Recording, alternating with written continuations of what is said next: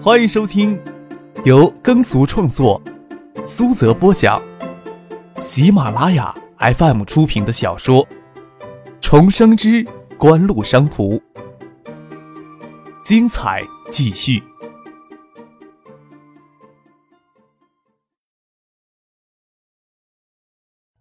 第六百零二集。赵伦皱着眉头，他也很清楚防汛工作马虎不得。他侧头吩咐秘书：“你去立即联系市防汛指挥部，向我要他们在这里向我汇报一下防汛工作。晨曦纸业的防汛工作人，你也单独的联系一下。另外，你联系一下水利学院，能不能请两名有经验的专家协助一下市里的防汛工作？市里再派车接一下。”这才正色的对邢爱国说道。老邢厂长呀，您能指出我工作当中的不足，我非常的感谢。下午能不能请邢厂长您留下来给我当个参谋？侯信达，晨曦纸业副总经理，接到通知让他来沁园酒店参加防汛工作会议，心里老大不情愿了。晨曦纸业是副厅级省属企业，平时不买金山市的账，不过伊马和宜安的防汛工作却归金山市统一调度。暴雨如注。明晃晃的白昼给这大雨浇透，就如入夜时的昏暗。侯庆达并不知道这次的防汛工作是由赵伦亲自主持，所有部门的头头脑脑都给揪了过来。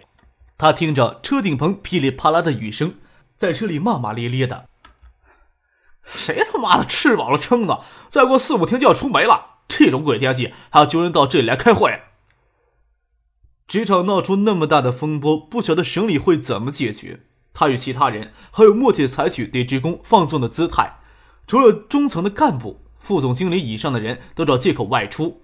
他中午刚赶回市里约人搓麻将，又赶着这么大的雨到东郊来参加防汛会议，心里啊自然是一肚子的怨气。车子停在清源前的停车场上，从停车场门厅还有一小段路。侯喜达与司机都没有带伞，冲进门厅里，身上高档的衬衫都浇透了半湿。门厅里有先赶到的人，看到他狼狈的模样，笑着说：“侯总，昨天冲锋陷阵，今天又赶来，露出两点了。”衬衣湿了，贴在身上，透明的露出肉色。侯兴达笑骂道：“别人呀说你六十岁老娘们都高起来，我还不信呢。哎呀，狗日的，老子啊高考你的人品了，连老子的两点你也看呐！”旁边的人都猥琐的哄笑起来。一起穿过走廊，走进了安排好的会议室厅里。侯庆达与熟悉的人嬉笑着进场，乍看见邢爱国站在会议厅里，脸色陡然拉了下来，眉头微憋着，警惕地盯着邢爱国问：“你怎么在这儿啊？”赵市长中午呀，在清苑酒店用餐，有些情况呀，我正好跟赵市长反映了一下。邢爱国却不惧侯信达阴沉的眼神，就因为你一通乱说。要我们大家冒雨都赶过来，你吃饱撑了？侯信达冷声训斥了一声，脸露凶形，恶狠狠地盯着邢爱国。我警告你，你别吃饱了撑的张嘴胡说，说错什么话，你是要负责任的。我也冒雨赶了过来，你有什么意见呢？梁伟发走进了宴会厅里，恰巧听到侯信达对邢爱国恶言恶语，指着侯信达的脸往门外一瞥，毫不客气地教训道。你给我站到门外去！通知宋建平过来参加会议。职场的防汛工作，宋建平是职场的一把手，要负起总责任。侯信达只当是赵有伦出面主持会议，哪里会想到省委副书记、省长梁伟发突然站到身后呢？三魂给吓掉两魂，脸色惨白。见梁伟发手指还指着自己的鼻子，身禁不住打颤了呀，没敢反驳一句，只得灰溜溜的出了会议厅。给总经理宋景平打电话，通知他来参加会议。打过电话，他也不会离开。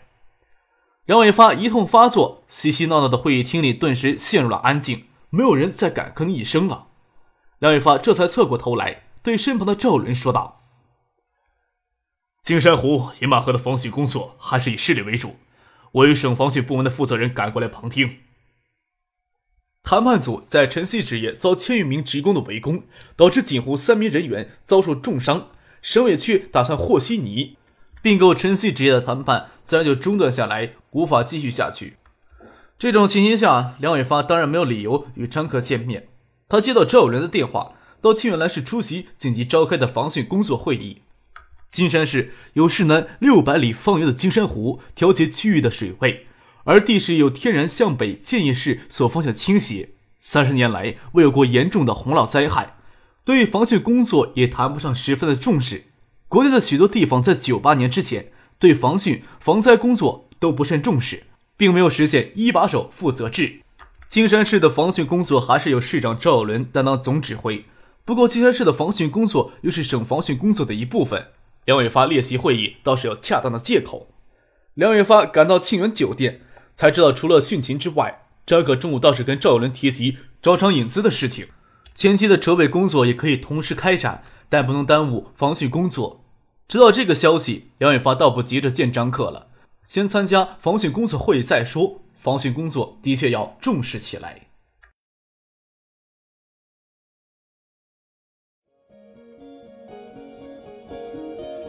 您正在收听的是由喜马拉雅 FM 出品的《重生之官路商途》。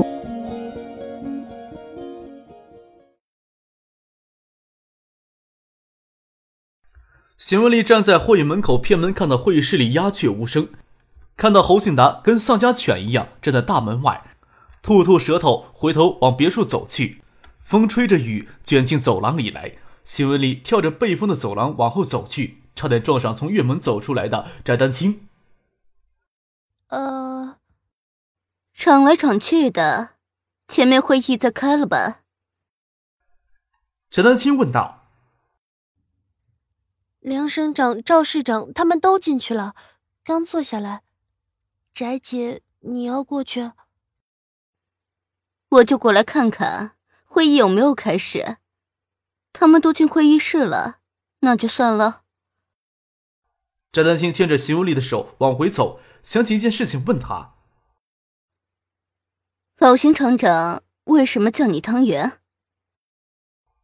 邢文丽粉脸微红，说道。我刚生下来，据说又白又圆，我爷爷就整天叫我汤圆。就这个原因？翟丹青疑惑的看了邢文丽一眼。那你脸红什么？肯定还有别的说法。邢文丽脸更红了，目光羞怯落在封挺的胸部上。不晓得这绰号怎么就传厂里去了。厂里那些小年轻叫这绰号时，眼睛总往人家那里钻。弹软白嫩细大，只是天下哪有这么大只的藤原呢？哼！翟丹青咯咯娇笑起来。怀春的美丽少女总是要额外引人的注目。邢文丽瞥了翟丹青兄一眼，他之前给厂里的小青年这么叫，虽然羞怯，倒不会特别的生气。案子里还有些沾沾自喜，哪个怀春的少女不想给别人夸胸脯大、身材好呀？倒是看到了翟丹青性感的身材与她美艳的容颜，秦文丽彻底不自信起来了。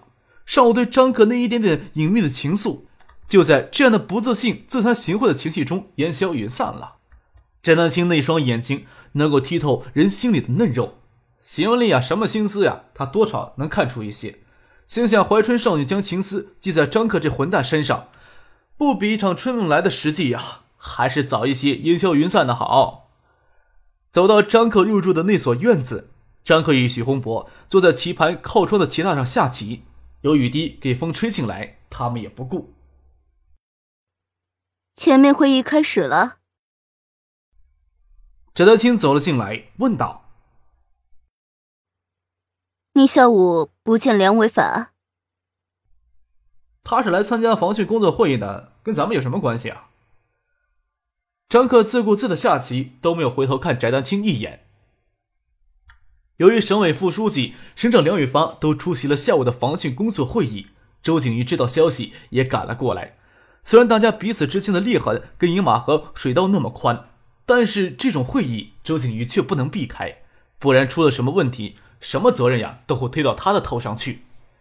周景一虽然冒雨赶到庆元，司机、秘书、市委秘书长都想在他前面下车，撑开了伞帮他挡雨。他看着门厅，虽然有打电话通知，但是除了赵有伦的秘书，没有其他跑出来迎接他。他情不自禁的会想，那小子会不会也在这儿呢？周景瑜不知道张克这时候呀就在庆元酒店里，也不知道张克已经到金山了，更不知道实际警户已经对庆元注过资、控过股了。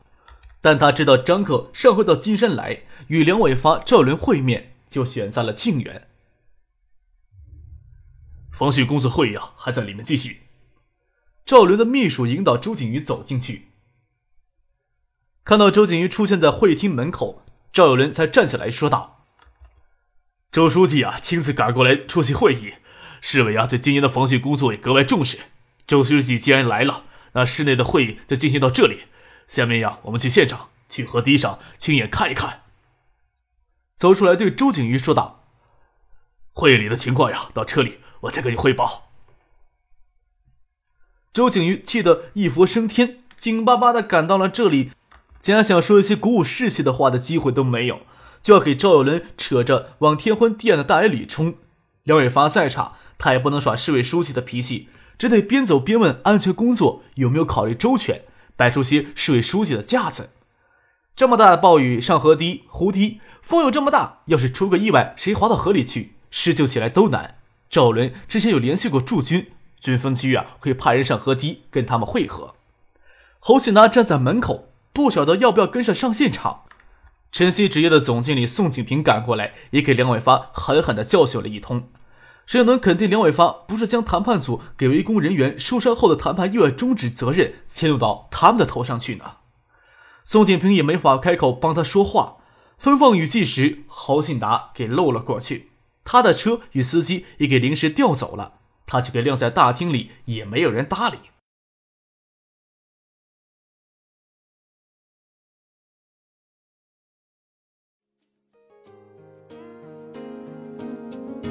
听众朋友，本集播讲完毕，感谢您的收听。